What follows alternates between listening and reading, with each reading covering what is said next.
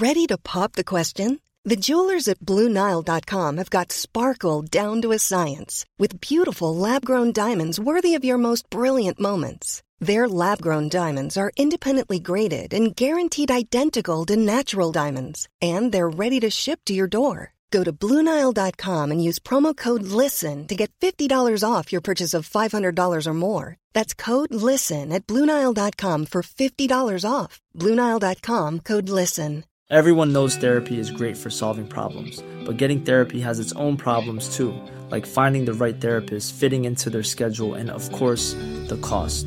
Well, BetterHelp can solve those problems. It's totally online and built around your schedule. It's surprisingly affordable too. Connect with a credentialed therapist by phone, video, or online chat, all from the comfort of your home. Visit betterhelp.com to learn more and save 10% on your first month. That's BetterHelp, H E L P. Herzlich willkommen bei Pool Artists.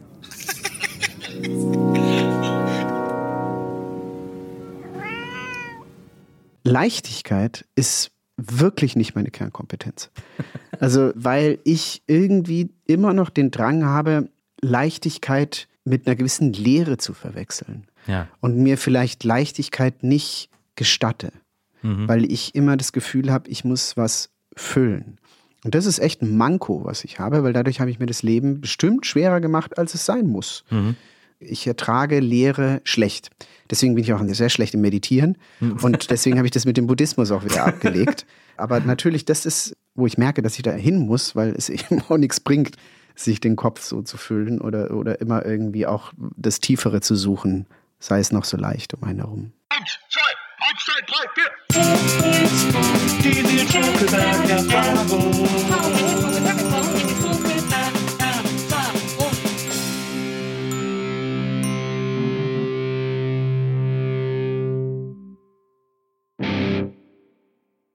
Hallo, liebe NBE-ZuhörerInnen. Herzlich willkommen zu einer neuen Folge der Nils Bokeberg-Erfahrung. Ich freue mich sehr, sehr, sehr, sehr, sehr, dass ihr alle dabei seid. Und ich freue mich noch ein sehr mehr über meinen heutigen Gast. Er ist ein ganz toller Schauspieler. Er hat äh, wahnsinnig viele Sachen gemacht, die extrem viele Leute auf die eine oder andere Art und Weise berührt haben. Ich äh, finde fantastisch, was er, was er macht. Vor allem ist er aber auch noch Autor und äh, macht noch viele andere Dinge mehr, über die wir heute alle sprechen werden. Ich freue mich mega, dass er hier ist. Herzlich willkommen, Oliver Wnuk. Vielen Dank für die Einladung. Oder ich habe dich ja noch kennengelernt als Oliver K. Wnuk. Am Anfang hast du das K immer noch mit dazu geschrieben. Ja, weil, äh, ja, ja, weil es, es war noch in der Phase, wo ich dachte, ich bin an sich nicht genug und habe dann noch ein K mit reingenommen, meinen zweiten Vornamen, aber mysteriös abgekürzt, weil ich das auch so cool fand, wie Michael J. Fox das Ja, macht und so. Ja. Aber äh, über diese Phase bin ich dann schon seit längerem hinweg. Es dauert immer so lange, dann fragt immer jeder, wofür steht das K und so. Ja, aber das will man ja auch, weil man will ja Bedeutung und äh, man will ja Aufmerksamkeit haben in jungen Jahren. Also weiß nicht, ob Mann, aber ich halt. Äh, Das K steht für Konrad. Ist das auch äh, das. Äh, Jetzt weißt du auch, warum ich es abgekürzt habe. aber ist das, ist das so, dass du, wenn es dann zu Hause Ärger gab, es immer hieß Oliver Konrad? Ne, das, das nicht. Aber ich glaube, ich, glaub, ich habe nicht so wahnsinnig viel Ärger gemacht. Da musste kein zweiter Vorname genannt werden. Da flog schon eher der Pantoffel, bevor der zweite Vorname ausgesprochen war. Verstehe. Ähm, erstmal schön, dass du da bist. Es gibt quasi, äh, wir haben eine sehr lustige Verbindung. Also das ist aber wirklich eine ganz, äh, eine, eine große Meta-Verbindung sozusagen. Aber du hast ja an der Everding äh, studiert in München, an der, äh, an der Schauspielschule. Und mein Mitbewohner in München, ich habe in München an der HFF studiert. Und mein Mitbewohner hat auch an der Everding studiert und war der letzte Jahrgang, die noch ihr Diplom von Everding persönlich bekommen haben. Wirklich? Am Krankenbett, ja, im Krankenhaus am Krankenbett äh, hat er ihnen das ausgehändigt. Dann war der ein Jahr über mir in dem Fall. Das kann sein. Ja. Also Stefan Lehn, äh, auch Schauspielerkollege. Äh, Kollege. Ach, ach natürlich. Oh, das, du warst in der WG. genau, und ich habe mit Stefan zusammen gewohnt und mit Und Lena. Lena. Und mit Lena hast du gerade Ah, gedreht. natürlich, ja Lena, klar. von den Und ich kenne viele Geschichten aus eurer WG. Jetzt fällt es mir wieder ein. Ja, ja. Das war, das war die äh, fantastische Münchner Zeit. Das war eine ganz großartige WG mit Lena und Stefan. Ja, super. Da, da ist eine Menge passiert. Das und dadurch, ich weil du wohl. quasi auch Everding warst und eben mit Lena gerade gearbeitet hast, gibt es da diese Connection. Ist mir aufgefallen, das fand ich irgendwie, das fand ich irgendwie eine, witzige, eine witzige Verbindung. Du bist aufgewachsen in äh, Konstanz, Ja. am Bodensee. ja. Vater Pressegrossist, äh, habe ich gelesen. Also quasi diejenigen, die sozusagen die Zeitungen verteilen an Ja. die jeweiligen Läden. Ähm, auch so ein bisschen, ich finde es immer interessant, wenn man über Grossisten liest, die haben auch so eine gewisse Macht. Ne? Die können auch so ein bisschen den Läden sagen, was sie in die Auslage legen müssen, sozusagen. Genau, die wissen halt, dass am Bahnhof mehr Bildzeitungen und an der Universität mehr Spiegel verkauft werden und äh, bewerten den Markt sozusagen, ja. Mhm. Ich frage mich, ob ob es dann immer wahnsinnig viel Zeitschriften zu Hause gibt. Ja, und also Massen. Die große Firma meines Vaters, das war eigentlich ein einziges elektrisches Band, wo die alten Zeitungen draufgeschmissen wurden. Und da habe ich mich als Kind gerne draufgelegt und bin dann durch die ganze Firma gefahren. Und dann ging es so einen Berg hoch und dann endete er in einem anderen Raum, in einem, in einem riesigen Container, wo alle Zeitschriften drin waren. Und ähm, am Anfang haben mich halt die Mickey Mouse interessiert und in der Pubertät dann eher so sexy Schlüsselloch Playboy. Praline. Oh, und Praline und was es damals noch alles gab. Und äh, ja, das war ein, ein Desperado. Ja, es war schön. Das ist ja cool. Das bin ich super neidisch. Ich bin früher mit meinem besten Freund äh, als Teenager sind wir immer in einen äh, Altpapiercontainer gegangen und es war ein Schatz, wenn wir mal eine Praline rausgezogen haben. Ja, ja. Und vor allem gab es ja früher auch immer so Aufkleber und solche Sachen in den, in den Zeitschriften Oh ja, drin. Und die habe ich dann alle rausgerissen Ach, und das habe sie dann in der geil. Schule verkauft. Ah, So. Geschäftssinn Natürlich. Das passt ja ganz gut. Ich habe ja auch eine andere Geschichte äh, von dir gelesen über deine äh, jungen kriminellen Jahre, dass du mal, als irgendwie keine zu Hause warst, äh, im Supermarkt versucht hast. Weil ich Durst hatte. Ja, Nur okay. deswegen. Aber das, äh, das reicht, glaube ich, nicht als Begründung. Das, der, der Fall war kriminell. Du hast eine Dose Getränk geklaut. Ich Sehr hab- offensichtlich. Ja, das war, genau. Ich habe die aber, also was heißt geklaut? Ich habe die waagrecht unters T-Shirt gesteckt und habe mich dann gewundert, habe mich gewundert, dass ich äh, erwischt wurde. Und in dem Moment, als mein Name fiel, weil das war unten bei uns im Haus, Ja. äh, der, der, dieser Laden, habe ich mich sofort eingenässt. Das war wirklich ein schlimmes Gefühl. Und dann habe ich, wurde ich da in dieses, er hat es nicht gemerkt, wurde ich in dieses Büro, was ich hier schon wieder erzähle, in, in dieses äh, Büro gesetzt auf einen Stoffstuhl. Ja. Und äh, als der Verkaufsleiter dann merkte, was mir da für ein Malheur passiert war, hat er mir die 50 Pfennig gegeben. Und äh, ich habe dann die Dose gekauft. Und Das, Weißt du noch, was, was, was, was für ein Getränk war? das weiß ich nicht mehr. 50 Pfennig, ne, das war nach Zeiten, als Das Getränke noch Zeiten. so günstig waren. Ja, als die Kugel Eisen noch 20 Pfennig kostete. Als 50 Pfennig das wertvollste Geldstück war, weil es das erste silberne war. Hast du auch die 50, und dann gab es mal so eine Zeit, wo man die 50 Pfennigstücke gesammelt hat, wo 1949 und Stimmt, ich erinnere 1950 mich. drauf stand, weil es Mhm, davon ja. so wenige gab. Weil man gehört hat, dass die so super wertvoll sind. Ja, da können deine Hörer jetzt überhaupt nichts mit anfangen, wahrscheinlich. Ja, weiß ich nicht. Wir haben ja auch, äh, hören ja hoffentlich auch Leute in unserem Alter. Ich weiß noch, dass bei uns in der Schule äh, haben die Mädchen immer die Papiere von Wrigley Spearmint gesammelt, von dem Kaugummi. Ja, und dann so abgerubbelt. Nee, die haben die gesammelt und haben gesagt, wir müssen ganz viele, weil es hieß, wenn man 1000 an Wrigleys schickt, dann würden die einem Kind einen Rollstuhl bezahlen. Um Gottes Willen. Das, das gab es damals als Geschichte. Deswegen haben, haben die Mädchen alle die Wrigleys Papiere gesammelt. Okay. Na. Naja. Das waren so diese Legenden, äh, mit denen wir unser Leben bestritten haben. Lustigerweise hast du dann auch erzählt, dass deine Mutter das dann auch wusste, weil der Filialleiter ihr Bescheid gesagt hat, aber dir nie Bescheid gesagt. Erst, Ja. erst viel, viel später. Ja, und ich habe äh, aber ein halbes Jahr lang mindestens 20 Vaterunser am Tag gebetet und Ave Maria, um, um von dieser Schuld wegzukommen. Ja. Und dann habe ich es meiner Mutter irgendwann mal erzählt, weil ich es nicht mehr ausgehalten hat. Und dann hat die gemeint, ja, ja, wusste ich schon, das hat er mir schon erzählt. Und ich dachte, meine. Ist, aber das ist vielleicht das Ende deiner kriminellen Karriere. Ja, es war aber auch der, der, der, der erzieherische Ansatz meiner Mutter, die meinte, mh, du darfst machen, was du willst, du darfst mich nur nicht enttäuschen. oh, das ist, das ist ein guter Mutterspruch. Ja, weiß ich nicht. Also, Ich bin nicht sauer, nur Es war enttäuscht. gut gemeint, glaube ich, aber es war so, ähm, hm, ich würde es jetzt anders machen. Was ich mich gefragt habe, ist, deine Mutter äh, kommt aus Spanien, ne? Ja. Äh, Hat, hat die zu Hause auch Spanisch gesprochen? Also sprichst du auch Spanisch? Nee, meine Mutter ist wegen Franco, damals dem spanischen Diktator, nach Frankreich geflüchtet. Ah ja. Dort waren die dann Zeit, also das war echt eine harte Zeit mit Ja. Obdachlosigkeit und so. Und dann haben sie sich da so eine Existenz aufgebaut. Und dann wollte sie aber aus dem wohl sehr strengen Elternhaus sich entziehen und hatte gedacht, der beste Weg, um wegzukommen, ist zum Militär zu gehen. Und dann wurde meine Mutter Soldatin Ach, und äh, hatte die Möglichkeit, entweder in Bora Bora, französisch-Polynesien, stationiert zu werden Mhm. oder in Konstanz. Und das war dann doch ein bisschen näher an dem, an dem heimatlichen Lyon Ja. dran und äh, so hat sie meinen Vater kennengelernt. Ach, das ist, ja- das, ist ja, das ist ja auch eine wilde Geschichte. So. Jetzt verstehe ich auch, warum du so, ein, so eine Affinität zu, äh, zum Geschichtenschreiben hast. Da kommen wir auch später noch zu. Mhm. Aber das ist ja wirklich, die ist ja gut rumgekommen. Wie ist es denn in Konstanz aufzuwachsen? Das ist ja für uns Außenstehende, Nicht-Konstanzer, Mhm. ist das ja sehr beschaulich und betulich und, und man hat jeden Tag 500 Rentnerbusse, äh, die da irgendwie auf die Blumeninsel Mainau fahren und Ja. so. Mein Eindruck von Konstanz ist so sehr äh, touristisch-rentnerig zu sein. Na, rentnerlich weiß ich gar nicht, weil es ja eine Studentenstadt ist, auch mit 25.000 Studenten. Es ist jetzt eine Stadt, die hat 85.000 Einwohner. Es ist auch nicht ein kleines Dorf. Es ist vor allem unfassbar schön. Und das muss man tatsächlich aushalten. Also es ist nicht nur, weil Konstanz einer der wenigen deutschen Städte ist, die niemals bombardiert worden ist und die Niederburg, äh, ein Stadtteil, da stehen die Häuser aus dem 9., 8., 11. Jahrhundert rum.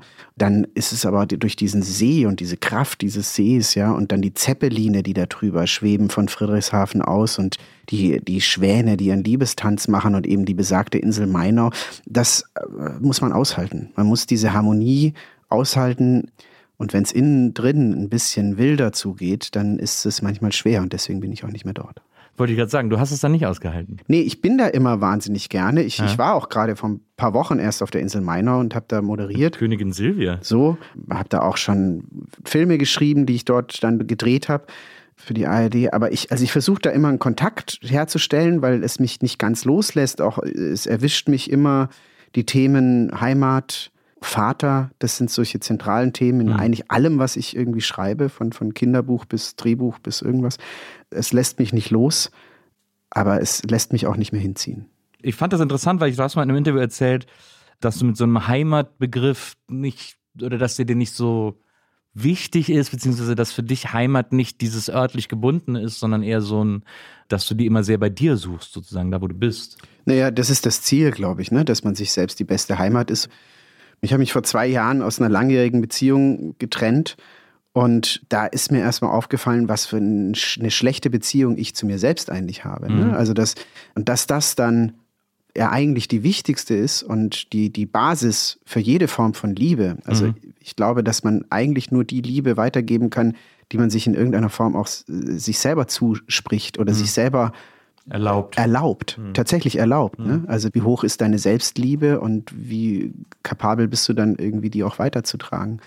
Und dass dieses Heimatgefühl, also dass das Ziel ja eigentlich ist, sich selbst eine Heimat zu sein und dann ist es auch relativ egal, wo man ist. Ja.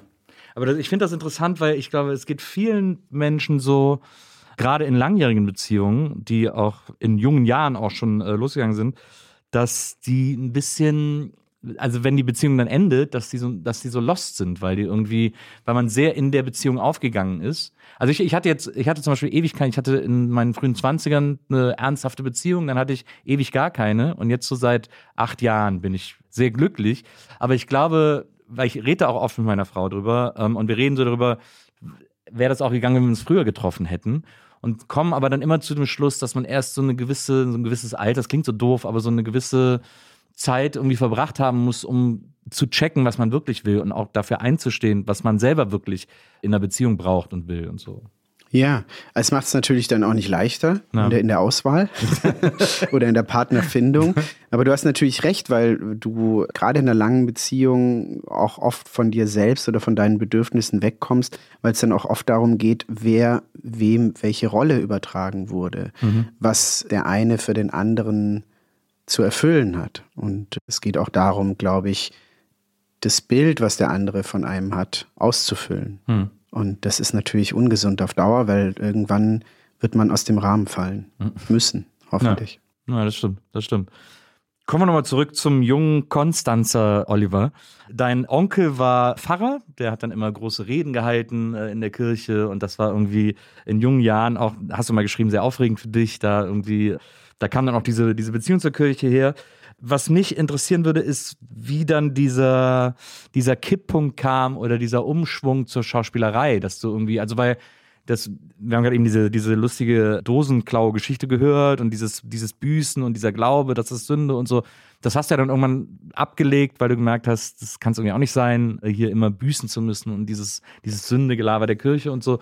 Aber wo kam dieser Wille zu diesem sehr wilden, kreativen Beruf her, den, äh, diesen Weg einzuschlagen? Weil das, quasi ja dein Umfeld, also äh, Onkel irgendwie äh, Pfarrer, dein Vater irgendwie äh, sehr, also sehr versierter Geschäftsmann, aber auch ein sehr klassisches kaufmännisches Geschäftsleben und so. Wo kommt dann dieser äh, Wille zu diesem kreativen, unsicheren Leben her? Puh, ich weiß gar nicht, wie ich da ausholen soll. Also wenn ich ganz transparent antworte, dann ist es tatsächlich so, dass ich äh, finde, dass Schauspielerei und der Beruf des Pfarrers gar nicht so weit auseinander äh, mhm. liegen. Bei mir war es tatsächlich so, dass meine Eltern, mein Vater Kriegskind, früher halbweise, musste sich sehr früh um seine Familie kümmern. Meine Mutter habe ich ja gerade schon umrissen, auch aus, aus einem sehr unsicheren Ding. Und die hatten beide einen ziemlich ordentlichen Rucksack an Traumen mit sich rumgeschleppt und hatten, glaube ich, sehr viel auch mit sich zu tun. Und ich habe gemerkt, dass ich als sehr sensibles Kind die Aufmerksamkeit auch von meinem schwer beschäftigten Vater dann bekomme, wenn ich äh, zum Beispiel Otto nachmache mhm. oder wenn ich Witze erzähle oder wenn ich irgendwas mache, was mehr ist, als was ich sozusagen an sich bin. Ja. Ich weiß nicht, ob das tatsächlich stimmte, ob ich nicht auch so die Liebe bekommen hätte, aber ich habe gespürt, dass ich sie bewusster wahrnehmen kann, wenn ich eben den Clown spiele und wenn mhm. ich den, den Clown mache.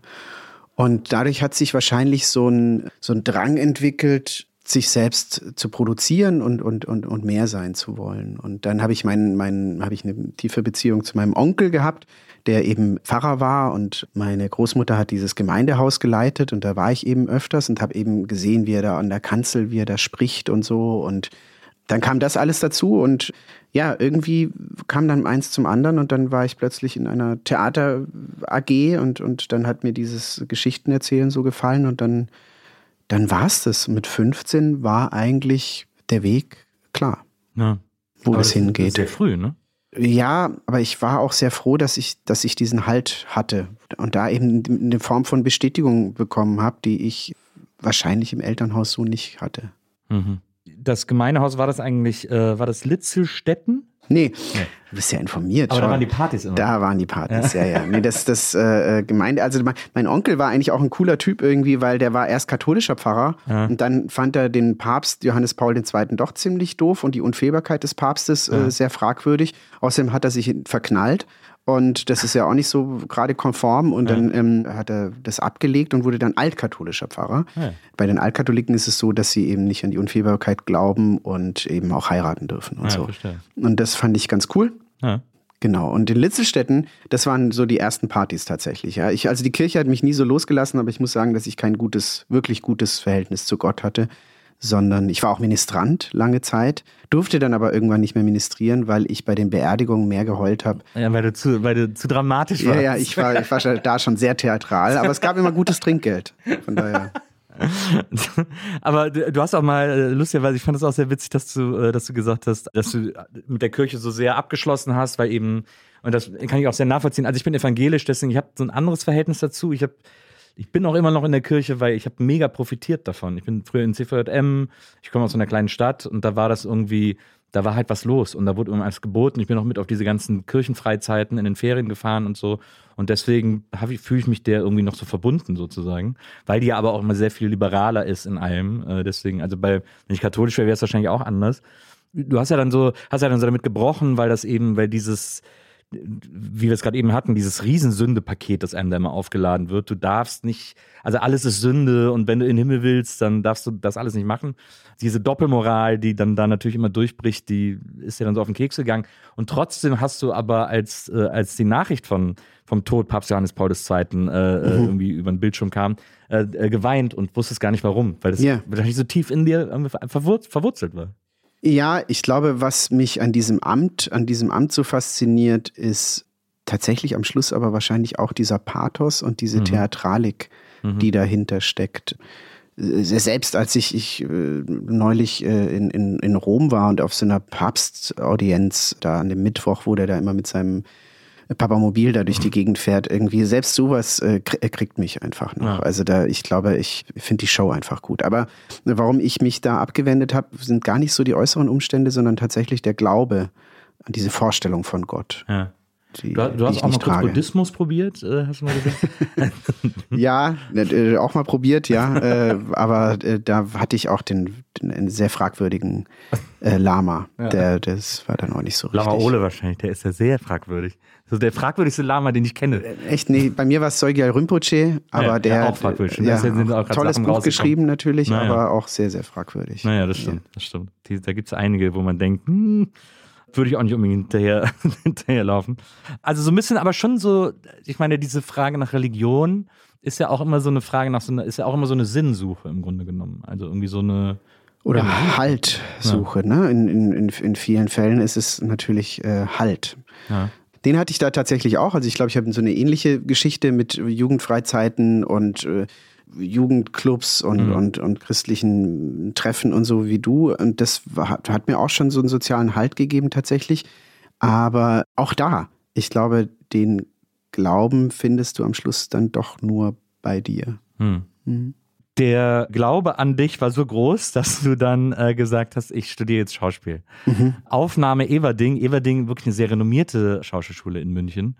Wie war Mittlerweile. das? Mittlerweile. Ja. War das damals nicht so, als du da Ach, warst? oder? ich, äh, also mir hat die Schauspielschule, glaube ich, nicht so wahnsinnig viel gebracht. Das also, was- also jetzt künstlerisch. Ja. Ähm, ich glaube, es war tatsächlich dieser Status und es war äh, die Zeit zu haben, sich zu entwickeln Mhm. und, und da rauszukommen von dem, was man dachte, was Schauspielerei ist und was es dann tatsächlich ist. Aber gelernt habe ich das dann am Theater oder in der Praxis selbst äh, und nicht auf der Schauspielschule. Aber hast du, wenn du heute zurückblickst, das Gefühl, dass du da vielleicht, also weil es gibt ja zum Beispiel auch so, du hast auch mal erzählt, als du jung warst, hattest du irgendwann mal gedacht, du musst jetzt Künstler sein und so einen Künstler darstellen mit Boudoirs und Mhm. ja, ja, schrecklich. Und. Kajal und, Ja, und, genau. und schweren Mänteln und Kajalphase hatten wir alle. Ja, ja. Äh, hast du dann an der Schauspielschule damals vielleicht so eine Phase gehabt, gesagt, ja, ich werde jetzt hier ernsthafter Charakterdarsteller, Bühnenschauspieler, ich muss hier, ich muss jede Rolle fühlen und so. Also weil ich mit Stefan, wie gesagt, der Mhm. ja auch an der Everding studiert hat, dann wahrscheinlich ein Jahr vor dir, ich habe mich immer königlich amüsiert, wenn der mir erzählt hat vom Studium. Und ich fand es immer so wahnsinnig witzig, dass alle Afro hatten, Afro-Dance. Ja. Und den hat er mir immer vorgemacht und ich fand den so witzig, dass er den dann, äh, er hat ja dann Theater gespielt. Ich bin dann immer, weil ich Mitbewohner war und wir Freunde waren, zu allen Premieren gekommen. Er hat dann heimlich immer Afro-Moves eingebaut, wenn er wusste, dass ich im Publikum sitze, weil ich das so wahnsinnig witzig fand. Das ist zum Beispiel etwas, wo ich überhaupt nicht verstehe, wieso SchauspielschülerInnen das über sich ergehen lassen müssen. Das habe ich auch nicht verstanden, deswegen habe ich mich meistens für die Kantine in der Zeit entschieden, wo ich mit irgendwelchen äh, Orchestermusikern Weißwurstfrühstück gemacht habe. Also ich habe auch viel geschwänzt. Erst war es mein absolutes äh, Lebensziel, da auf diese Schule zu kommen und dann hatte ich diesen Status und dann saß ich aber auch viel in der Kantine, auch mit diesem besagten Stefan. Glaubst du, dass du quasi durch dieses Abwenden von, nicht nur von Kirche, aber überhaupt so aus, der, äh, aus dem Dorf raus in die München dann quasi das erste große Stadterlebnis, dass du so Autoritäten irgendwie auch nicht mehr so zweifellos angenommen hast, sozusagen? Nee, das kann ich glaube ich nicht sagen. Also ich habe, glaube ich, sehr früh den Rat vom Berater getrennt. Also dass man sagt, irgendwie, was kann ich von dem nehmen, auch wenn ich diesen Menschen jetzt nicht so unbedingt toll finde.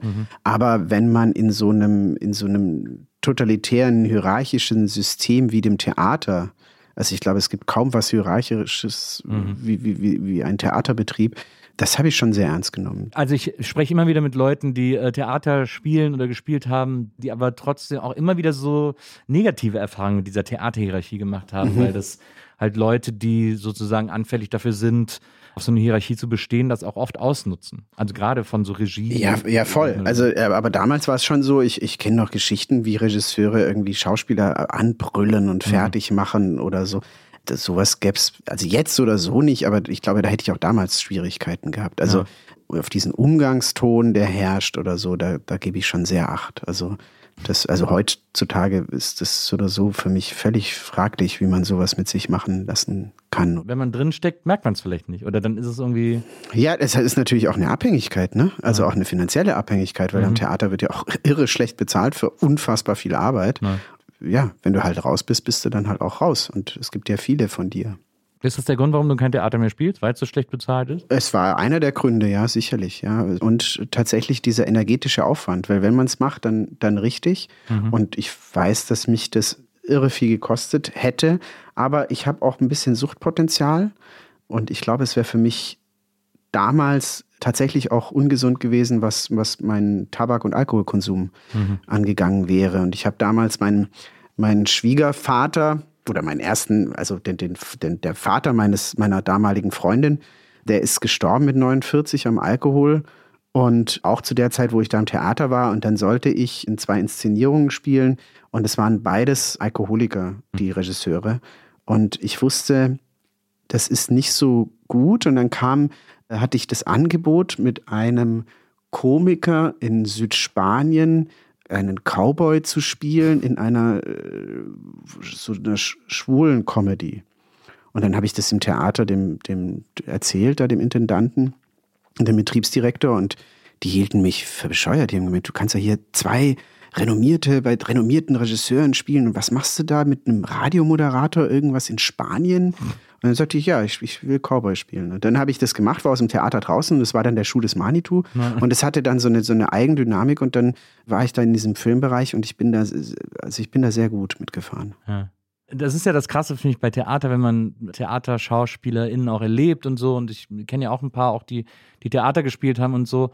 Das ist ja eigentlich super oft so, also gerade wenn die Stücke dann noch anfangen, Selbstläufer zu werden, also auch die Regie auch nicht mehr anwesend ist und quasi jeden Abend gespielt wird und das alles so eine Routine kriegt, dass dann sozusagen alles, was danach passiert, auch zu so einer Routine wird. Nämlich, dass man irgendwie nach dem Stück noch in die Kantine geht oder in die Bar nebenan und da irgendwie noch zwei Stunden sitzt und irgendwie so ein bisschen runterkommen muss, auch vom Spielen. Und äh, das fand ich irgendwie sehr krass zu sehen, dass so ganz viele, auch dann so, wenn ich dann auch so ältere Theaterschauspieler und Schauspielerinnen erlebt habe, dass das für die alle eine totale Routine war. Einfach sich dann jeden Abend dann noch irgendwie eine, eine Flasche Rotwein reinzuknallen ja. oder so oder irgendwie paar, fünf, sechs Bierchen, um einfach wieder so runterzukommen. Und am nächsten Tag geht das alles wieder von vorne los. Also da, da wundert es mich dann auch natürlich nicht, dass das für viele so äh, suchtanfällig ist, mhm. äh, Theater zu spielen, weil eben dieses danach auch so ritualisiert ist. Ja, jetzt machen wir das halt ohne Theater zu spielen vorher. Ja. Also, ja. ja, eben, ist viel gesünder. Ja, eben. dann ist es ja freiwillig.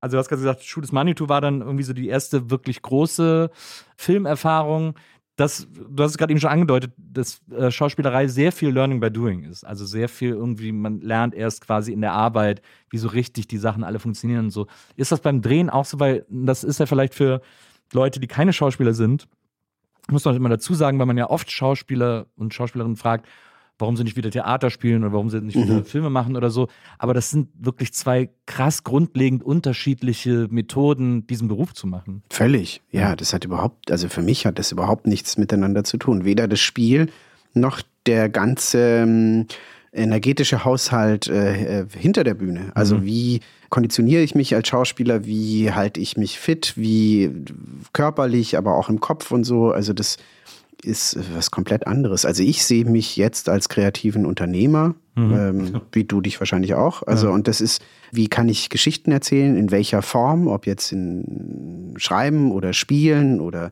wie kann ich diesen Gestaltungsspielraum leben, so füllen, dass es äh, gesund ist, monetär interessant und mir Sinn gibt. Mhm. Das ist so, so, ja, wie ich den, wie ich diesen Beruf oder wie ich mein Berufsleben sehe. Und das hat mit einem mit einem Bühnenalltag wirklich überhaupt gar nichts zu tun. Ja. Jetzt hast du ja, finde ich, in deiner Karriere sehr viele spannende, tolle Projekte gemacht, tolle Filme auch gemacht, aber auch sehr oft sehr lange in äh, Serien gespielt oder in mhm. Reihen äh, gespielt ja. oder so. Also da muss man ja ehrlicherweise sagen, lecken sich fast alle Schauspieler die Finger nach, so eine feste Rolle in so einer, in so einer mhm. Reihe, in so einer großen Reihe, wie zum Beispiel jetzt Nord, Nord, Mord. Mhm. Machst du jetzt seit 12, 13 14, Jahren, glaube ich. Ja. Also das ist ja wahnsinnig lang. Mhm. Äh, und das ist aber natürlich auch, das sind ein paar Filme im Jahr. Das ist natürlich immer, also einerseits eine Sicherheit, andererseits auch viel Arbeit, was ja, was man ja will. Man will ja arbeiten, will nicht die ganze Zeit ja. zu Hause sitzen und Däumchen drehen. Das ist ja ein totaler Luxus, sowas zu haben, um dann die ganzen anderen Sachen noch, noch das machen stimmt. zu können. Oder? Das stimmt, ja. Da habe ich wirklich wahnsinnig viel Glück gehabt. Aber man muss das natürlich auch wollen. Ne? Also ja, das ja, hat klar. auch wiederum seinen Preis, weil man eben dann viele Sachen nicht machen kann.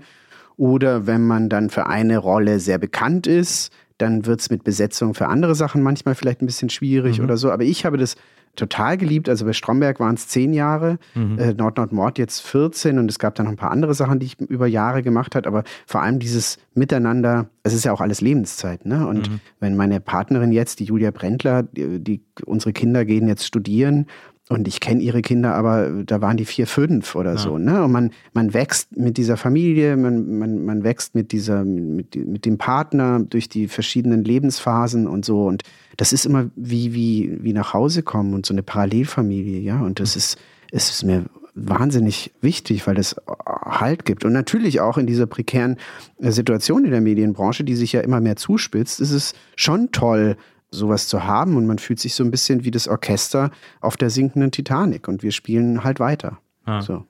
Also ich frage jetzt mal provokant, aber wie künstlerisch befriedigend ist das? So eine Reihe wie Nord, Nord, Nord, weil ja, also gerade Krimis sind ja äh, in ihrer erzählerischen Struktur immer sehr äh, oder auf eine gewisse Art und Weise äh, formiert. Also es gibt ja. Ja. schon so eine Form, die da immer eingehalten werden muss.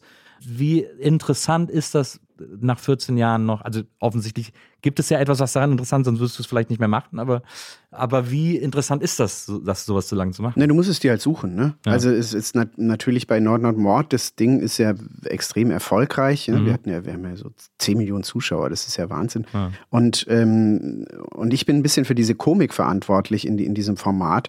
Und da habe ich schon sehr große Freiräume. Die nutze ich auch. Und Mhm. das ist schon schön, dann auch so ein Vertrauen zu genießen von den Produzenten oder von den Beteiligten und zu sagen, ja, hier hast du dieses Buch und jetzt kann man da drauf irgendwie was da draus oder da drauf irgendwie arbeiten und, und tanzen und so. Und, und natürlich, manchmal ist es halt auch nicht so spannend. Da hat man natürlich schon den einen oder anderen Move im, im Laufe der 14 Jahren. ähm, Da muss man aufpassen, dass man nicht zu redundant wird. Und natürlich, wo waren Sie gestern Abend? Um die Sätze kommt man natürlich nicht drum rum. Aber was ist da eben noch? Und wie gesagt, also ich muss auch sagen, dass ich gucke auch nicht mehr meine Dinge oder, oder, oder immer weniger. Ja. Mir geht es eher um diesen Moment, den ich da erlebe, im, im Moment des Schaffens. Weniger um das Ergebnis, weil ich, da sind ja so viele Prozesse, mit denen habe ich ja auch gar nichts mehr zu tun. Aber mir ist es wichtig, dass der Moment stimmt mit diesen Leuten. Und wenn das nicht mehr der Fall ist, dann muss ich gehen. Na, verstehe.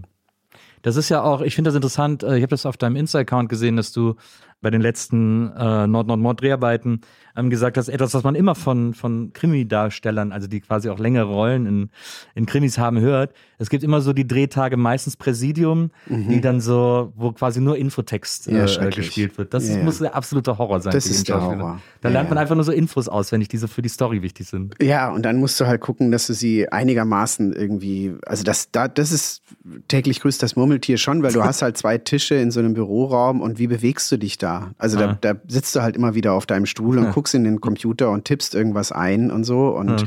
das ist schon anstrengend. Und dann kommt noch dazu, dass ich ja äh, auch alt äh, bin langsam und auch äh, kurz und weitsichtig wurde in den letzten Jahren. Und früher habe ich mir dann so Infotexte auch gern mal in den Monitor reingeschrieben. Ja. Nur den kann ich jetzt halt auch ohne Brille nicht mehr erkennen. Also muss ich den. Scheiß noch mehr. Äh, ja, aber die Rutsch Kontaktlinsen rutschen bei mir. Ich muss so ein komisches Auge haben. Die rutschen bei mir hinters Auge und kommen Oh. dann auch gerne mal irgendwie so. Ich hatte schon mal, ich habe mir mal schon aus einem Auge drei Kontaktlinsen gleichzeitig Ach, rausgeholt. Ich habe zuletzt von einer Frau gelesen, die hatte 20 Kontaktlinsen Mhm. im Auge. Und die ist zum Arzt, weil sie gesagt hat, sie kriegt grauen Star. Ja. Und hat dann so, hat ihr dann 20 Kontaktlinsen Lecker. aus dem Auge geholt. Ja. Wahnsinn, ne? Ja. Ekelhaft. kannst du nicht, kannst du deiner Rolle nicht eine äh, Brille andichten? Da jetzt nicht, glaube ich. Ja, da muss man. Äh, Ein aber bisschen das, eitel ist man ja schon. Ich Ja, lasse mir schon, ich lass mir schon äh, immer den, den, den, den grauen Bart etwas einfärben sogar. aber das ist, das ist tatsächlich etwas, was ich sehr, äh, was ich sehr nachempfinde. Das stelle ich mir Horror vor, diese, diese Infotext-Drehtage, wo man, wo es ja auch gar nicht mehr ums Spielen geht, Mhm. Nee. äh, wirklich um quasi Den Handlung Zuschauer nochmal zu sagen, irgendwie, wo es was, äh, vor allem, das sind ja auch Texte, die sich so oder so keine Sau merkt. Ja. Also, da, also wer steigt da schon dahinter? Also, das sind immer die, die, die Szenen, wo man sich noch schnell ein Bier holt oder so. Ja, das stimmt. Ich merke das auch immer, wenn ich, gerade wenn ich deutsche Krimis gucke, dass ich immer irgendwann so ein bisschen die Handlung verliere und dann Ja. irgendwann, wenn es dann um den Täter geht, komme ich wieder zurück irgendwie. Dann finde ich, kapiere ich irgendwie wieder, um was es eigentlich gerade die ganze Zeit ging. Ja, ich, also persönlich bin ich eh kein Krimi-Fan Ja. auch. Also, Was guckst du? Guck, du hast mal eine Zeit lang gesagt, du guckst eigentlich gar keine Filme, du liest Nee, auch nichts und so. Nee. nee. Ist das immer noch so? Ja, ja, nicht so Wirklich? viel. Ja, ich, ich, ich, äh, ich höre Podcasts oder äh, schaue Dokus. Ja. Ich bin gar nicht so fiktional unterwegs. Was, Nee. aber was für Dokus guckst du gerne? So Alle- Tierdokus nee, oder? alles Mögliche. Irgendwelche äh, True Crime, irgendwelche Netflix-Dokus Ja. oder äh, also ja. Ja, hab ich auch. Ich habe jetzt vor kurzem diese Netflix-Doku über die äh, äh, ja, geguckt. habe ich äh, Ah, auch, äh, sehr aber gut. nur die erste Folge bisher habe ich Ah, geguckt. ich, fand die, ich fand die super und vor allem, also ich, ich spoilere dich nicht, aber ganz am Ende, wenn der Abspann losgeht, dann kommt noch eine allerletzte Szene, die hat mich umgehauen. Die fand Oh. ich richtig, richtig, richtig super. Also, Also weiterschauen? Fall. Ja, unbedingt. Ah, okay. Der, wird, der nimmt noch tierisch Fahrt auf diese Ah, ganze okay, Geschichte. okay, also das okay. Ist, äh, Ja, ich wusste noch darüber gar passiert. nichts. Naja, ich auch nicht. Ich hab, und das ist ja ein riesiger Fall. Ja. Und da sieht man wieder, das finde ich immer interessant, weil wir, man macht sich immer so ein bisschen nur lustig, wenn man Mhm. so nach Amerika fährt und dann da irgendwie im Hotel äh, zappt und fernsieht und dann irgendwie sagt so, ja, für die amerikanischen Medien existiert außerhalb Amerika nichts und so, ne, weil da immer so jeder Supermarkt drauf, Riesenmeldung ist, Mhm. Ja. aber äh, Beschlüsse, die in Europa gefällt werden, von denen weiß da keiner was. Aber äh, ich habe von diesem Fall, das muss einer der größten Fälle in Frankreich äh, gewesen sein und ich habe nie davon gehört. Also da Okay. merkt man, dass es hier genauso selektiv ja, da ist. muss ich dann wieder ran heute Nachmittag. Na, ja. ja, das ist sehr gut. Äh, äh, Wünsche dir viel Spaß. Das ist echt, äh, ich fand das eine richtig gute Doku. Du hast mal gesagt, das ist jetzt auch schon ein paar Jahre her, ich hoffe, das hat sich ein bisschen geändert. Hast du mal in einem Interview gesagt, Spaß ist nicht mein Ding. Und dass du kein guter Genießer wärst. Das kann und will ich nicht glauben. Oder zumindest nicht, dass du es nicht in der Zwischenzeit dazugelernt hast. Das ging auch so um Hobbys. Also du wurdest nach Hobbys gefragt und gesagt, nö, ich habe eigentlich gar keine Hobbys und so. Ist das, also das, das geht, äh, wie geht das? Also ist, oder ist das noch so? Ist, denn- was ist denn Spaß? Sag mal, was ist Spaß? Naja, Definier mal ist Spaß. Ich, ich, ich finde, Spaß muss jetzt nicht sein, dass ich irgendwie lachend äh, in der Ecke sitze, sondern Mhm. Spaß ist auch einfach, Spaß kann ich auch in so einer, in so einem Abschalten finden. Spaß kann ich auch in Erholung finden. Spaß kann ich auch, wenn ich, ich spiele zum Beispiel gerne Videospiele. Mhm. Das ist das sinnloseste Hobby der Welt, weil da ich, ich, ich erreiche nichts dadurch, dass ich da gewinne. Ich habe da nichts, ich schaffe nichts von Wert, nichts, was für mich von Wert ist. Aber Ja. diese Zeit da zu verbringen, ist für mich so erholsam und deswegen ein großer Spaß. Ja, nee, das kenne ich tatsächlich nicht.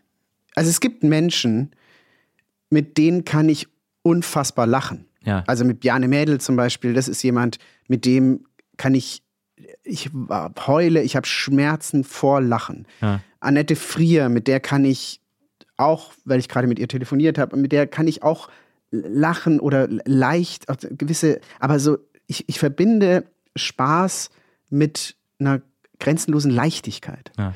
Und Leichtigkeit ist wirklich nicht meine Kernkompetenz.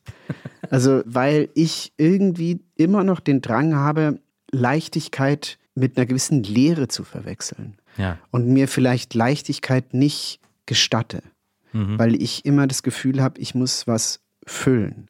Und das ist echt ein Manko, was ich habe, weil dadurch habe ich mir das Leben bestimmt schwerer gemacht, als es sein muss. Mhm.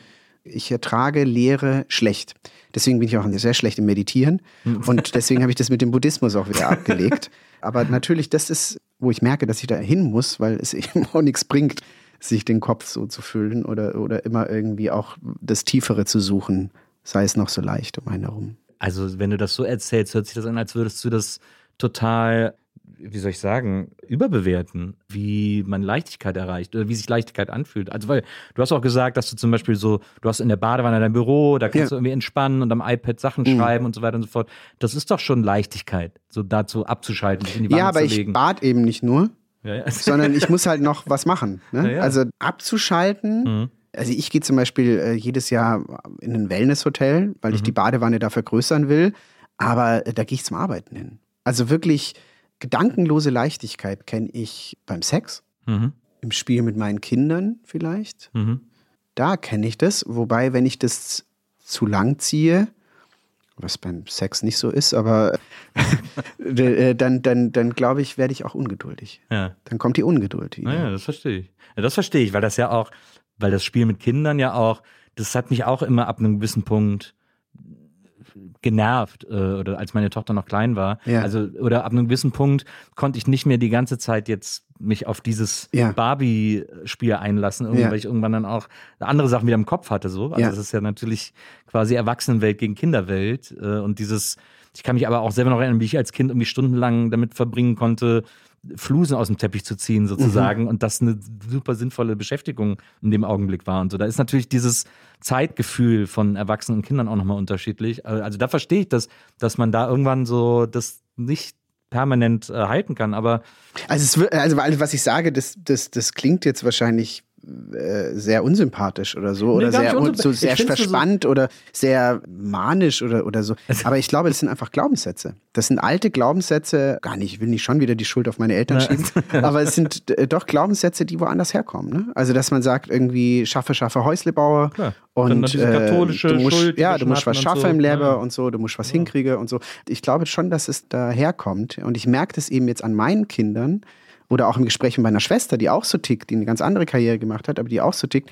Und wenn ich zum Beispiel meine, meine Kinder, ich weiß, dass wir, ich habe zwei Kinder mit zwei Frauen Mhm. und meine Tochter ist 19 und ich glaube, ich habe da alles richtig gemacht, weil die interessiert sich zum Beispiel null für meinen Beruf. Die guckt sich nichts an von mir, äh, die liest das nicht und dann sage ich auch dann mal, ja, schau mal hier, das, das ist echt schön geworden. Also das würde sich fast lohnen. Ja, aber ich weiß doch, wie du bist. Ich muss das doch nicht nur gucken. Ich weiß doch, wie du redest oder so. Ja.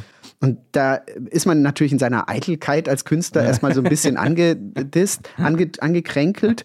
Und aber andererseits freue ich mich auch total darüber, weil sie als jemand, die äh, immer unter Künstlern aufgewachsen ist, Ja. für sich sagt, nee, ich stu- studiere Sozialpädagogik, weil ich möchte am Menschen arbeiten und habe diese Überhöhung von mir selbst, indem ich auch mich kreativ noch ausdrücke, dass alle Welt sieht, was ich irgendwie in meinem Kopf habe. Das hat die überhaupt nicht nötig, ja. Und mein Sohn ist genauso.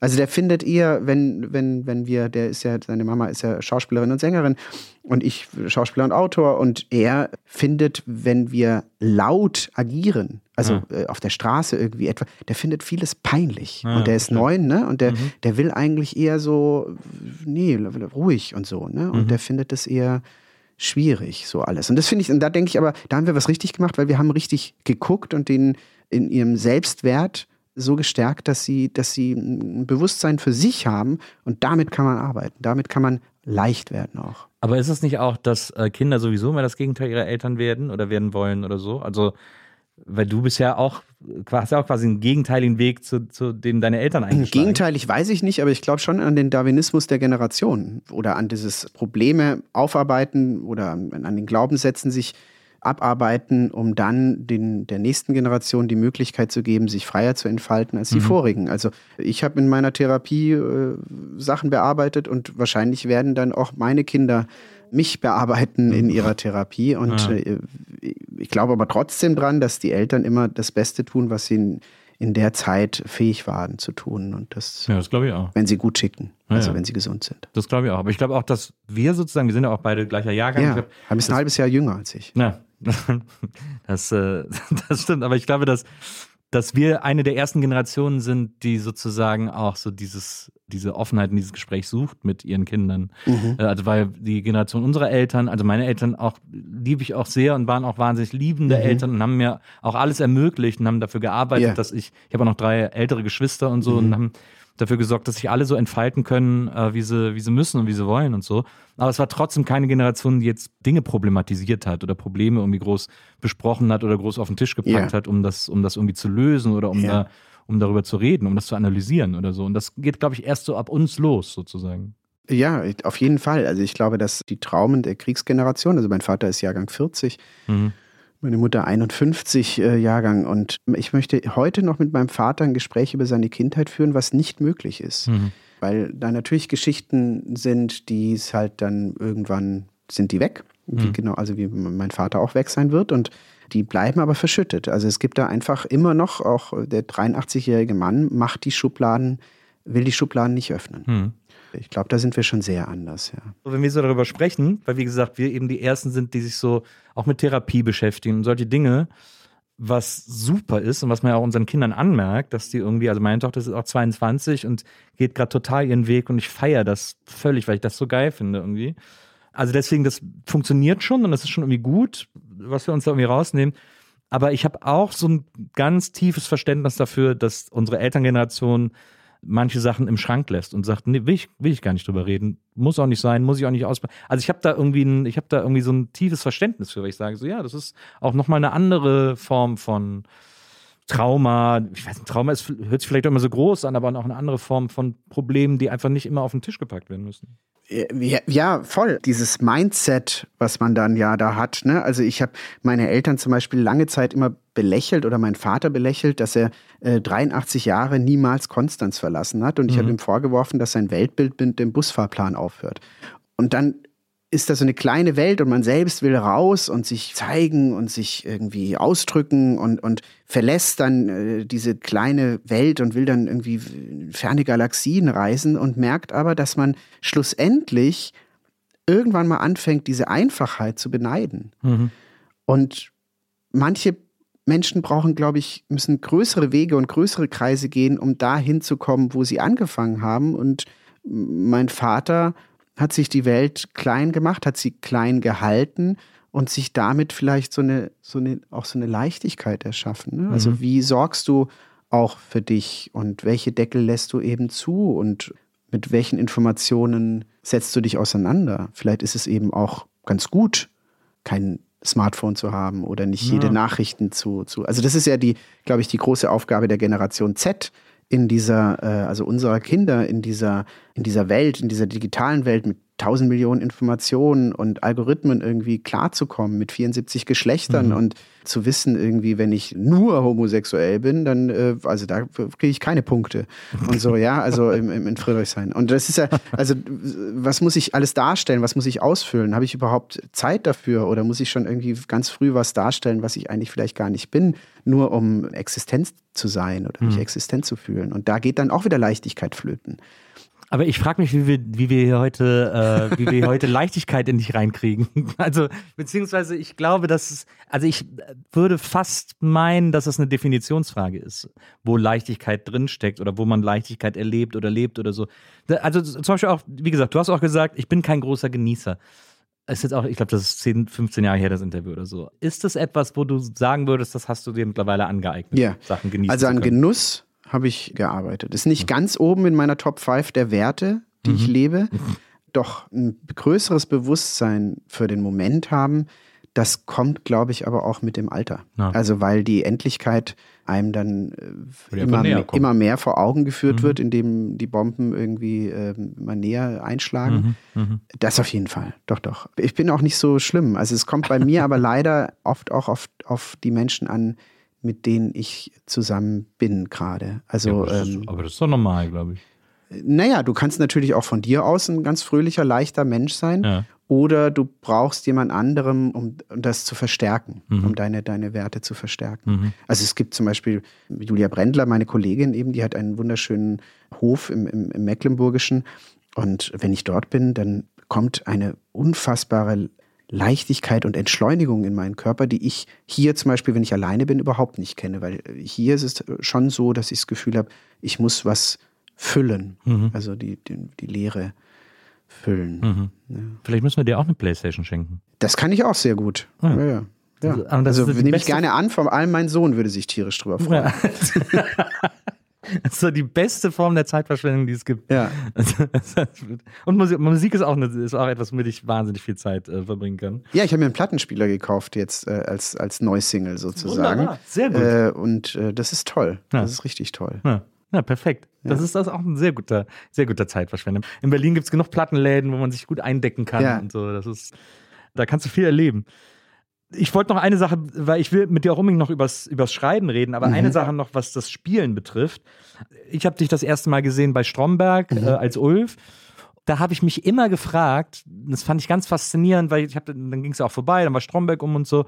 Und da äh, habe ich, mir immer- hab ich mir immer die Frage gestellt, ob das eine Rolle ist, die dich ab einem gewissen Punkt genervt hat, weil du nur noch auf diese Rolle, weil diese Produktion und diese Serie ja größer wurde als alle Leute, die dann gespielt haben. Und auch Ja. Christoph Maria Herbst wird heute immer noch, äh, wird immer noch darauf geachtet, ob er jetzt so sagt oder ne, aber so diese Manierismen, die diese Stromberg-Figur hatte, irgendwie, wenn die irgendwo bei ihm aufblitzen, sind die Leute ja sofort super aufmerksam.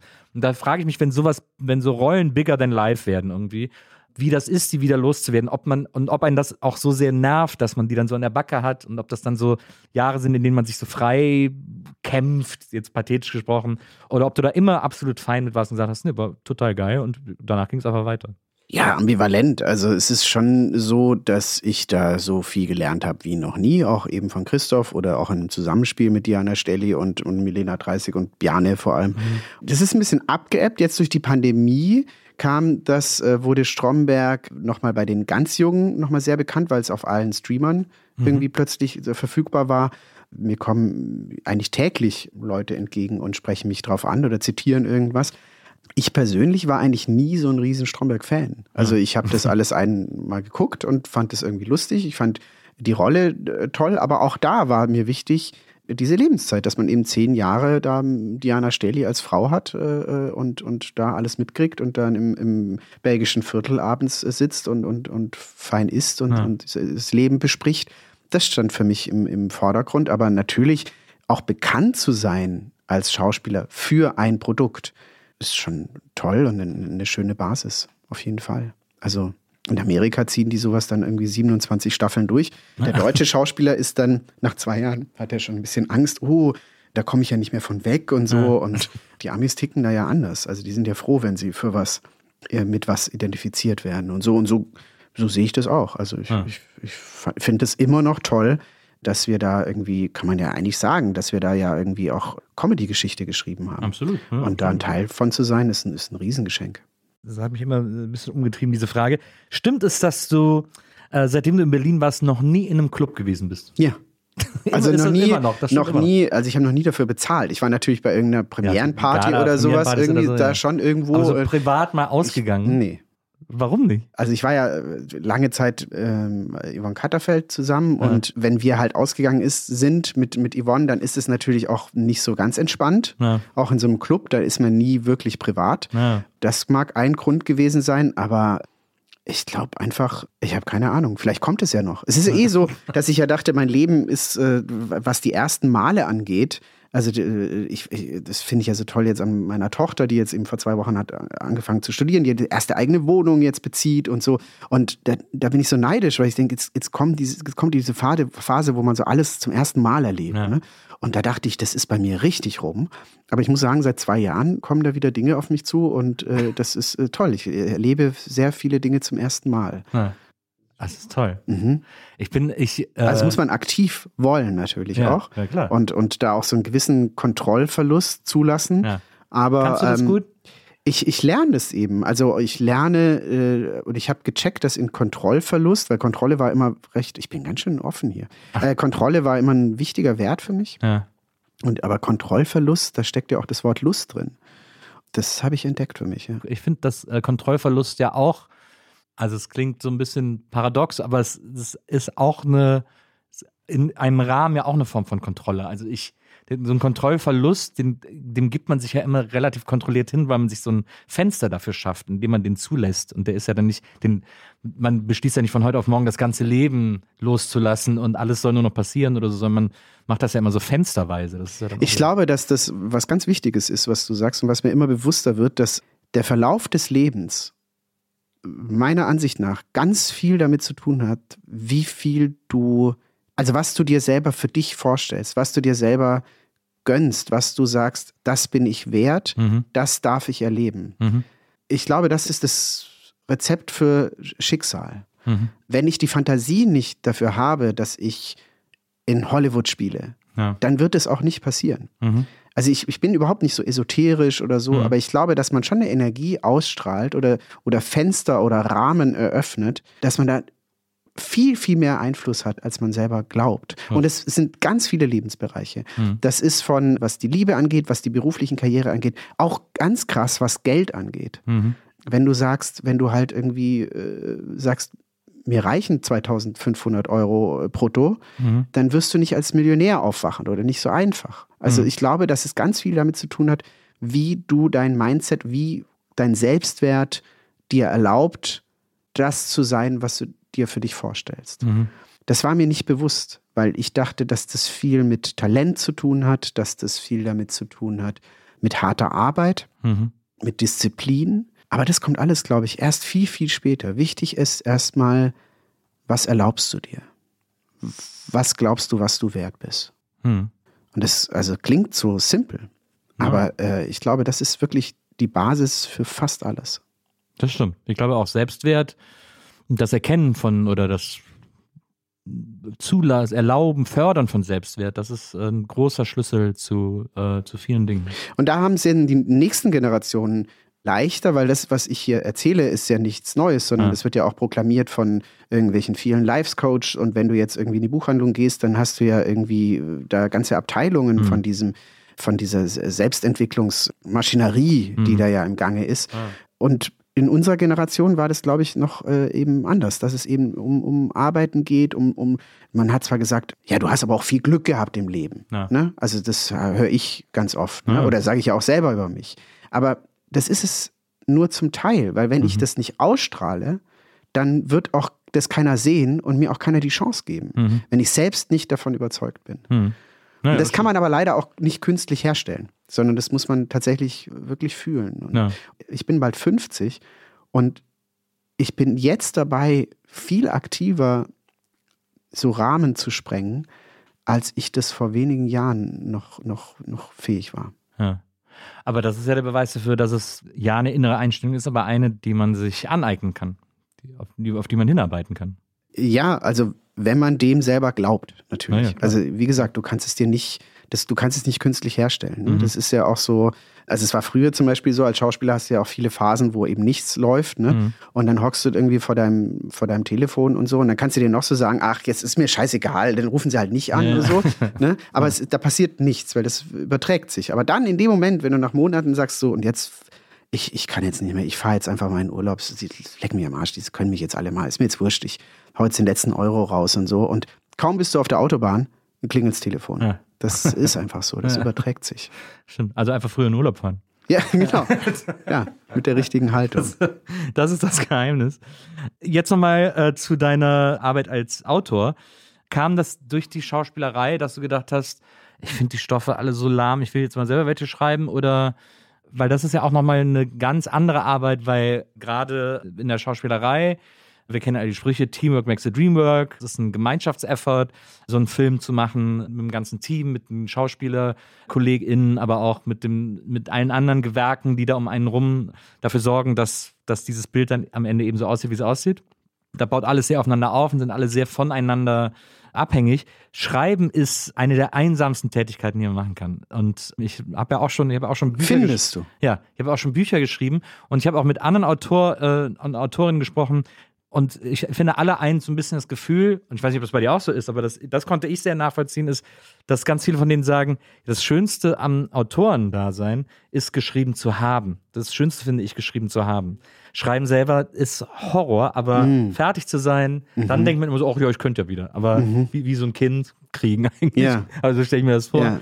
Aber ist das bei dir auch? Also weil ich oder hast genießt du diesen dieses äh, dich alleine mit dem Text auseinanderzusetzen? Ja, also ich finde, also ich schreibe, also bei mir ist es, also das sind ja mehrere Fragen. Also das, wie das äh, dazu kam, ist, ich habe eben das erste Schultheaterstück gespielt und mein Selbstbewusstsein, äh, mein komisches damals als 15-Jähriger war dann so, dass ich dann als erstes Stück irgendwie Jean Anouilh gespielt habe und dann Brecht und dann dachte ich, ja, das nächste schreibe ich selber. Also und dann habe ich damit äh, gleich angefangen und habe eigentlich immer parallel zur Schauspielerei geschrieben und dann ist es mal wieder ein bisschen eingeschlafen und dann habe ich einen Roman geschrieben und da dann ab da habe ich das sogar auch aus dem Sicherheitsdenken als zweites Standbein gesehen. Also Ja. dass ich sage, ich möchte mich nicht nur darauf verlassen, dass ich immer wieder einen Job kriege, aber ich brauche auch, also was ich das Schöne, und deswegen sage ich, ist es eben nicht einsam, was ich das Schöne am Schreiben finde, ist eine Guideline im Kopf zu haben, mit einer Geschichte aufzuwachen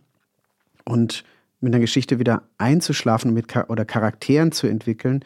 Und vor allem, wenn man immer reproduktiv ist als Schauspieler, also einen bestehenden Text interpretiert, fehlt mir das Eigenproduktive. Und das ist einer der Hauptgründe, warum ich das mache, aber warum ich den Beruf auch nicht eben nicht einsam finde, ist, gerade wenn du szenisch schreibst oder dialogisch, wenn dann irgendwann mal dieser Flow kommt und du eigentlich nur noch aufschreiben musst, was die Figuren in deinem Kopf sich gegenseitig erzählen. Mhm. Das ist wie Träumen. Also, wenn es läuft. Ne? Mhm, Es ist Dialoge schreiben oder so eine Geschichte erfinden, ist wie Träumen. Auch zu merken, dass das Unterbewusstsein klüger ist als du selbst, weil du machst irgendwelche Setups und stellst irgendwelche Setups hin und du weißt gar nicht, hä, passt das zusammen, passt das nicht zusammen.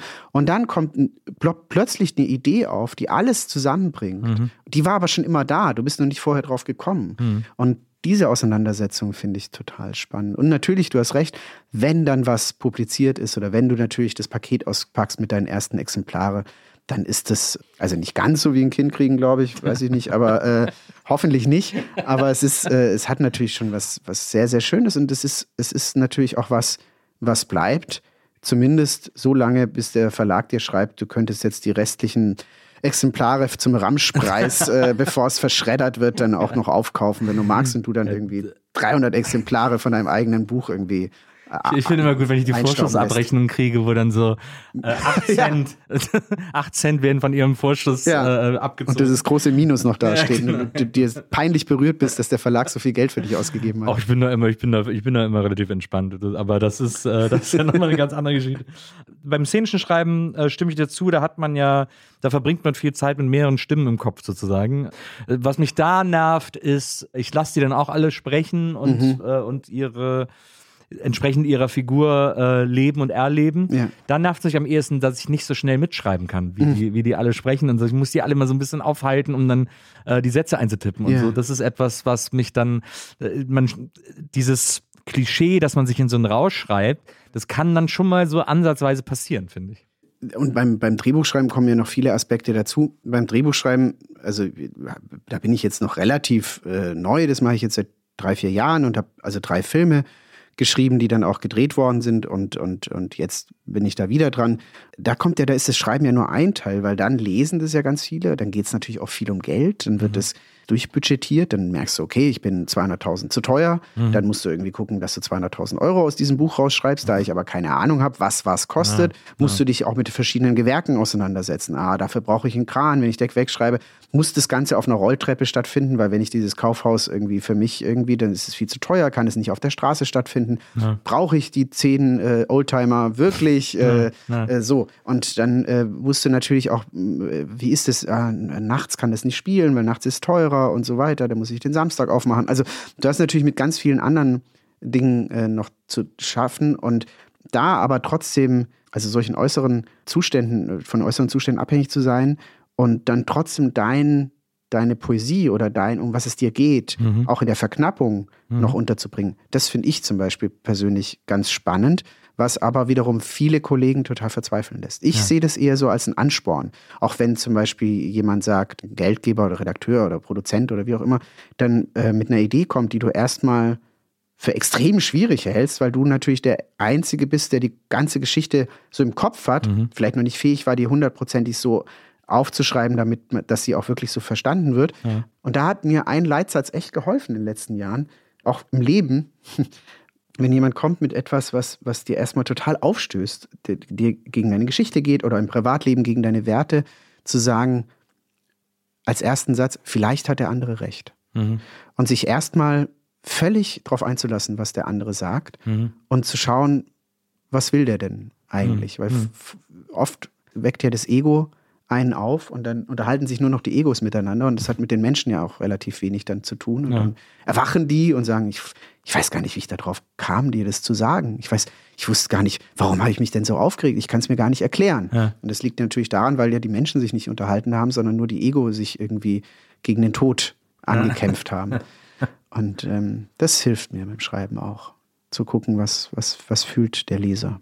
Das finde ich interessant, weil das, wie du sagst, ich glaube, viele Autoren und Autorinnen haben so eine gewisse, sind so mit ihrem Stoff verwoben, dass sie den nicht gut loslassen können. Mhm. Und für mich ist ein Text, der, auch den ich geschrieben habe, immer so eine Arbeitsgrundlage. Ja. Und ich freue mich, wenn dann andere dazukommen ja. und da Sachen dazu tun oder rausnehmen oder so, wenn die mir sinnvoll erscheinen oder ich die irgendwie nachvollziehen kann oder mir die so erklärt werden, dass ich sie kapiere. Und es wird oft immer besser. Na, genau. Das finde ich auch oft, finde ich ja. auch oft Wenn du mit der richtigen Haltung rangehst. Genau. Aber es gibt, es gibt natürlich auch Leute, die sehr destruktiv mit Texten umgehen. Also es gibt mhm. auch Leute, die können das einfach nicht so gut. Aber wenn man mit jemand an Texten arbeitet, die das auch können und die auch einen grundsätzlichen Respekt für den Text haben, dann ist mhm. das super bereichernd, finde ja. ich. Da bin ich auch völlig uneitel. Das klassische Kill Your Darlings, das man immer äh, in der Drehbuchwerkstatt beigebracht ja. bekommt. Das finde ich auch super. Das macht auch, das macht dann auch richtig Spaß, so, mhm. Das finde ich auch gut. Ja, ja. total. Glaubst du, dass das Schreiben noch, wird das, also bei dir läuft es ja so ein bisschen parallel mit. Glaubst du, dass das immer mehr wird und dass sich das so, dass sich sozusagen dann die Gewerke bei dir persönlich so verschieben zwischen Schreiben und Spielen oder, oder versuchst du das jetzt immer so quasi mit dem Spielen als Hauptteil und dem Schreiben so als zusätzliches Drittel, sagen wir mal, in so einem Arbeitsalltag, äh, dass das so eher bleiben wird? Wie gesagt, da bin ich auch eher Unternehmer. Ne? Also ich würde zum Beispiel nie was äh, kreieren, was keiner will. Also Ja. ich würde jetzt nie ein Buch für mich im stillen Kämmerchen schreiben, weil ich die Geschichte so wichtig finde. Ja. Ich brauche immer einen Abnehmer. Ich Ja. kann erst was machen, wenn sich jemand dafür äh, interessiert, wenn ich dafür bezahlt werde, weil sonst ja kann ich auch mit meinen Kindern in Urlaub fahren oder so. Ne? Also das ist, äh, ähm, wenn die noch mit mir in Urlaub wollen. aber das, ähm, aber äh, wie sich die Gewichtung entwickeln wird, das ist, glaube ich, in dem Markt, in dem wir leben, mit KI und, und all dem, was da auf uns zukommt, was da passiert, ist es so unberechenbar. Wenn ich die Gelegenheit bekomme, diese, diese Räume kreativ zu füllen, freue ich mich total. Und dann ansonsten muss ich mir was anderes einfallen lassen. Du hast ja jetzt das erste Mal moderiert, ne? Mm, Äh, ja. Auf der Blumeninsel Mainau. Das war toll. Äh, Mhm. mit Königin Silvia von Schweden. Ja. Äh, hast du eine Veranstaltung moderiert. Da habe ich mich gefragt, weil man kennt das ja immer wieder, es sind ja auch äh, Moderieren und Spielen auch für manche Leute vielleicht überraschend, sind wirklich zwei sehr grundsätzlich verschiedene Mhm. äh, Jobs. Hast du da, als du das vorbereitet hast, hast du da das Gefühl gehabt, dass du jetzt einen Moderator spielst? Und, und, um das quasi für dich leichter zu machen, diese Aufgabe? Ah, okay. Weiß ich gar nicht. Nee, ich glaube nicht.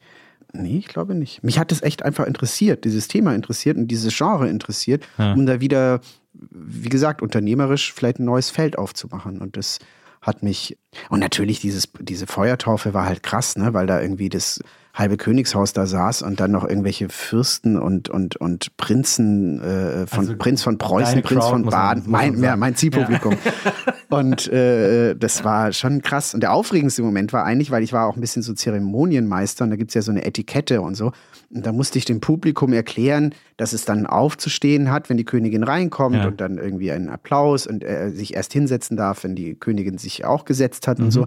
Oder dass sie das halt bitte tun soll. Und dann gab es den Moment, wo ich dann mit der Security, weil die hat natürlich auch ihre Guards da irgendwie äh, stehen und immer im Blickkontakt war, wenn sie so reinkam. Und ich hatte so wahnsinnige Panik und so Herzklopfen, weil ich musste dann sagen, meine Damen und Herren, Königin Silvia von Schweden. Ja. Und ich hatte so Schiss, mich in diesem Moment zu verplappern. Ja. Also irgendwie, ja, keine Ahnung, aus Versehen Litauen zu sagen oder so. Keine. Ahnung, was äh, Unwahrscheinliches. Ja. Ja. Und äh, da, äh, das war der aufregendste Moment eigentlich für mich. Aber hat alles geklappt. Es hat alles geklappt und es ist wirklich eine, eine fantastische, eine fantastische Frau, die ich zu einem früheren Zeitpunkt auch schon mal kennengelernt habe, Ja. vor ein paar Jahren, weil ich eben mit der Insel Mainau so ein bisschen verbandelt bin und äh, sie da familiär auch zusammenhängt. Ja. Also es war jetzt nicht ganz so dramatisch. Ja. Also ja, es war, es war alte Bekannte. Fast, ein Heimspiel eigentlich. Ja.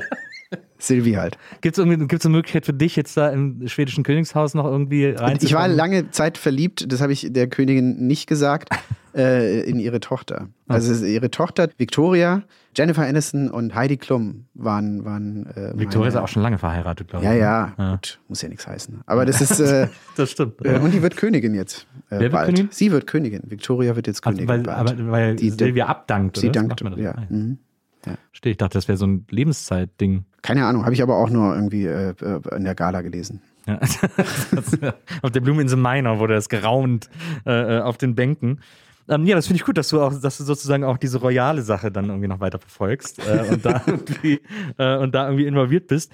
Ich finde das ganz spannend, weil man bei dir irgendwie sieht, dass, dass du jemand bist, der du spielst, ich finde, du spielst fast ein bisschen runter, wenn du sagst, das ist so unternehmerisches Denken, aber du ja schon auch interessiert bist immer daran, irgendwie dich selber auch so ein bisschen zu fordern und so ein bisschen andere Disziplinen auszuprobieren und irgendwie, um einfach nicht, einfach auch um nicht zu verkalken sozusagen, oder kann das nicht auch so ein bisschen so ein Motor sein? Ja, also es, oder meine Art, Geschichten zu erzählen. Also in allem, was ich tue, ist, ich möchte, also ob ich jetzt Kinderbücher schreibe oder äh, ob ich spiele oder auch ähm, die Form, wie ich Komödie erzählen will oder Komik vermitteln will. Also sowas, diese emotionale Seite in das mit alles reinbringen und, und, und gucken, wie ich, wie ich auch Werte weitergebe. Das ist schon so. Und das geht natürlich in den Sachen, die man selber macht, am besten. Mhm.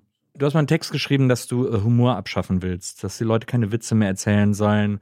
Deine Antwort auf äh, das valentinsche Satire darf alles ist nein, Satire soll gar nichts dürfen. Weg damit, das ist dieses ganze Rumgelache, ist sowieso kontraproduktiv und so. Das war, glaube ich, eine regelmäßige Kolumne, die du in Ja. der Frankfurter Rundschau äh, geschrieben hast oder vielleicht noch schreibst, weiß ich nicht. Bei dem Text habe ich mich gefragt, weil der sehr auf der Rasierklinge reitet, zwischen so also ich glaube, dass ganz viele Leute gedacht haben, meint er das ernst oder ist das jetzt, ist das jetzt ein Gag oder so? Was hast du da für Reaktionen auf diesen Text bekommen? Gerade auf diesen Text. Genau die. Ja. Also genau das, was du beschreibst. Ne? Also Leute, die es komplett missverstanden haben, Ja. aber Leute, die das auch verstanden haben. Also Komik ist in der heutigen Zeit extrem schwierig, Mhm. weil wir in so einer ähm, Phase leben, ne? also wo die Menschen anscheinend das Gefühl haben, sich mehr als sonst in, in wie sagt man, ihre Bubble zu finden Ja. und die verteidigen. Aus welchem Grund auch immer. Ich weiß es ehrlich gesagt nicht. Ob das Leben in diesem Informationszeitalter, was wir vorhin ja schon haben, dass du von überall her Informationen holst, vielleicht hat die Pandemie das nochmal so ein bisschen sogar verstärkt auch, ja. in den Haltungen, aber dass ich das Gefühl habe, also für einen Komiker ist es, glaube ich, eine irre schwere Zeit. Also wenn ich an Stromberg zurückdenke, wir könnten heute nicht eine einzige Folge nochmal so drehen, Mhm. wie wir es getan haben, weil jeder Produzent sagen würde, es geht deswegen nicht und deswegen nicht Mhm. und du darfst äh, dagegen nichts sagen und gegen diese Gruppe nichts sagen, weil wir, glaube ich, so in so einer Findungsphase sind und die ist anscheinend alles andere als wird als alles andere als leicht wahrgenommen. Ja. Also es ist sehr, sehr schwer, sich über Dinge lustig zu machen, weil die Leute sich immer sehr schnell persönlich angegriffen fühlen. Ja. Naja, das stimmt. Aber das, äh, bei diesem Text, den du da geschrieben hast, der sollte sozusagen, der hat das auf die, äh, auf die Schippe genommen. Dann wolltest du dich Genau. dann mal ein bisschen von freistrampeln. Ja, Ja. ja, ja. Bei mir ist so, ich, ich finde das manchmal okay, wie das heutzutage der, der Diskurs abläuft. Ich Ja. finde es auch manchmal übertrieben. ja. Und ich finde aber manchmal denke ich mir so, aber dann muss es halt jetzt mal kurz übertrieben sein, weil es geht ja quasi auch in diesen ganzen Diskurs. Also ich verstehe schon, was du mit den Bubbles meinst, weil das wirklich auch mühsam ist, dass Leute quasi auch keine anderen Bubbles mehr an ihre ranlassen oder in ihre reinlassen oder so, sondern alles sehr hermetisch voneinander abgeriegelt ist und Ja. man so in dieser Bubble bleibt und die anderen haben da nichts zu suchen. Das finde ich auch mühsam, aber ich habe ich denke manchmal so, vielleicht muss es jetzt einmal mühsam sein, damit daraus dann wieder was entsteht, was irgendwie vereinend ist. Ja, ich weiß es nicht, weil ich glaube, ich finde diese ganze, also das geht von Gendern über diese ganzen, die ganze sexuelle Vielfalt und, und wie man sich, wie man, wie man im öffentlichen Raum, die, die, diese ganzen Frauenquoten und all Ja. diese, diese Dinge. Ich merke jetzt schon gerade, dass ich sehr vorsichtig Ja, werde. ich finde das- finde das auch alles im- wie man sich, Sachen, wie man sich ausdrückt. Ja, natürlich. Ja. Also das, das ist, aber es hat eine, es hat ein bisschen eine, Aggress eine Aggressivität. Ja, ja. Also auch bei den, du bist, hast ja selber Regie studiert gerade, Mhm. ne? Es ist zum Beispiel so, äh, da ist ja auch so ein Ding, dass natürlich äh, du als, als männlicher, älterer Cis-Mann hast du Probleme als Regisseur einen Job zu kriegen gerade. Ja. Weil es diesen Überschuss gab, ne? weil halt irgendwie so 70 Prozent, ich weiß es jetzt nicht mehr ganz Ja. genau, aber auf jeden Ja. Fall mindestens zwei Drittel männliche Regisseure.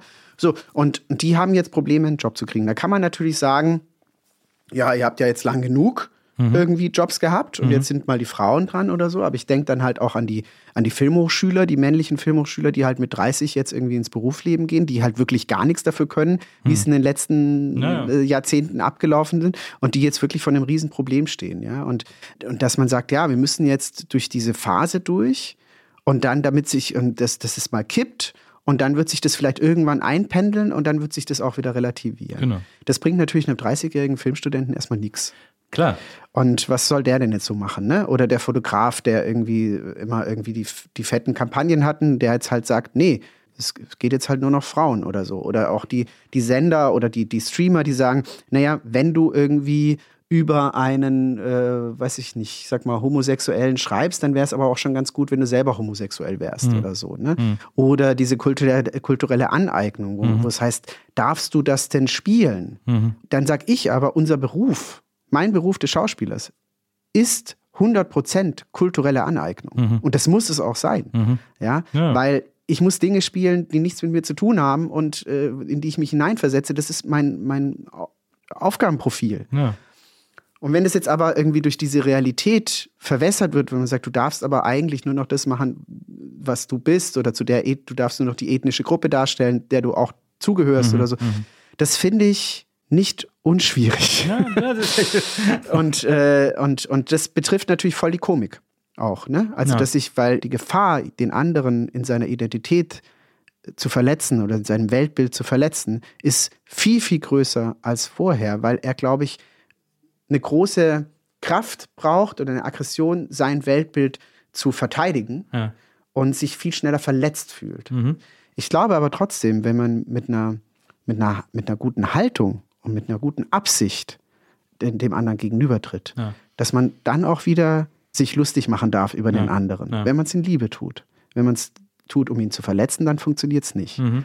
Nur ich glaube, diese Differenzierung, die wird gar nicht mehr gesehen. weil die Angst so groß ist, was falsch zu machen, die Angst so groß ist, jemanden zu verletzen. Und deswegen ist es, glaube ich, für die Komödie oder für die Komik extrem schwierig. Ja.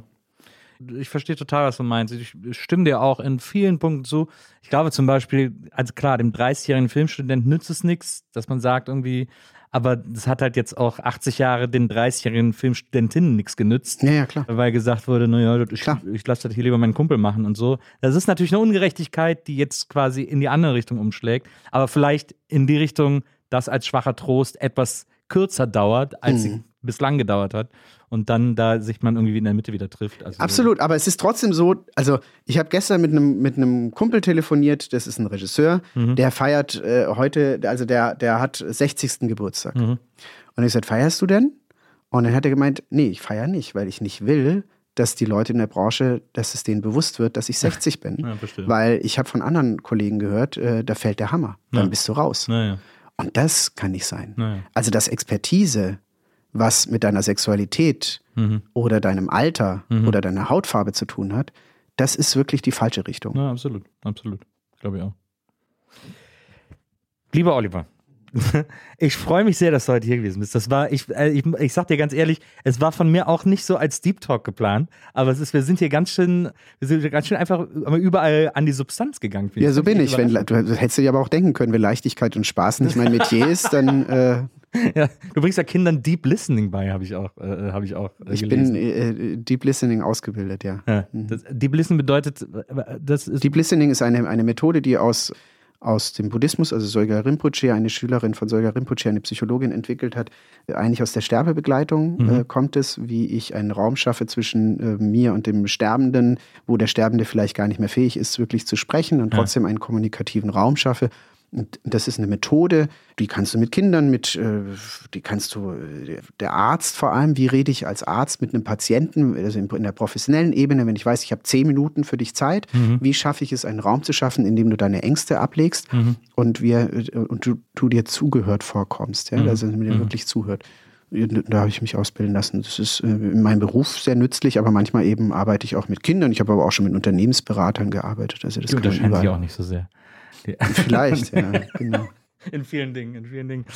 Also äh, vielen, vielen Dank, dass du heute hier gewesen bist. Ich danke dir vor allem für diese, das war ja doch ein relativ spontaner Termin und Ja. wie äh, extrem gut du dich da vorbereitet hast. Das finde ich ganz klasse. Ich danke dir dafür. Vielen Dank. Dankeschön. Äh, schön, dass du da gewesen bist. Äh, vielen Dank an Jona, der war heute Ja. unser Producer. Wir hören uns nächstes Mal wieder hier bei der Nils Bokeberg Erfahrung und bis dahin, macht's gut. Tschüss. Tschüss.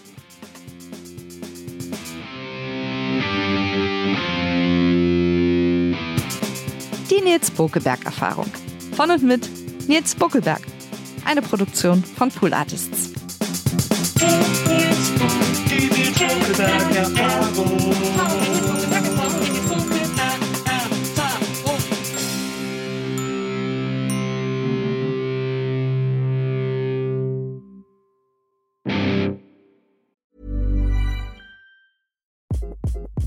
Hi, this is Craig Robinson from Ways to Win, and support for this podcast comes from Invesco QQQ, the official ETF of the NCAA. Invesco QQQ is proud to sponsor this episode and even prouder to provide access to innovation for the last 25 years. Basketball has had innovations over the years too. We're seeing the game played in new ways every day. Learn more at Invesco.com slash QQQ. Let's rethink possibility. Investco Distributors, Inc. Hi, I'm Daniel, founder of Pretty Litter. Cats and cat owners deserve better than any old fashioned litter. That's why I teamed up with scientists and veterinarians to create Pretty Litter. Its innovative crystal formula has superior odor control and weighs up to 80% less than clay litter. Pretty Litter even monitors health by changing colors to help detect early signs of potential illness. It's the world's smartest kitty litter.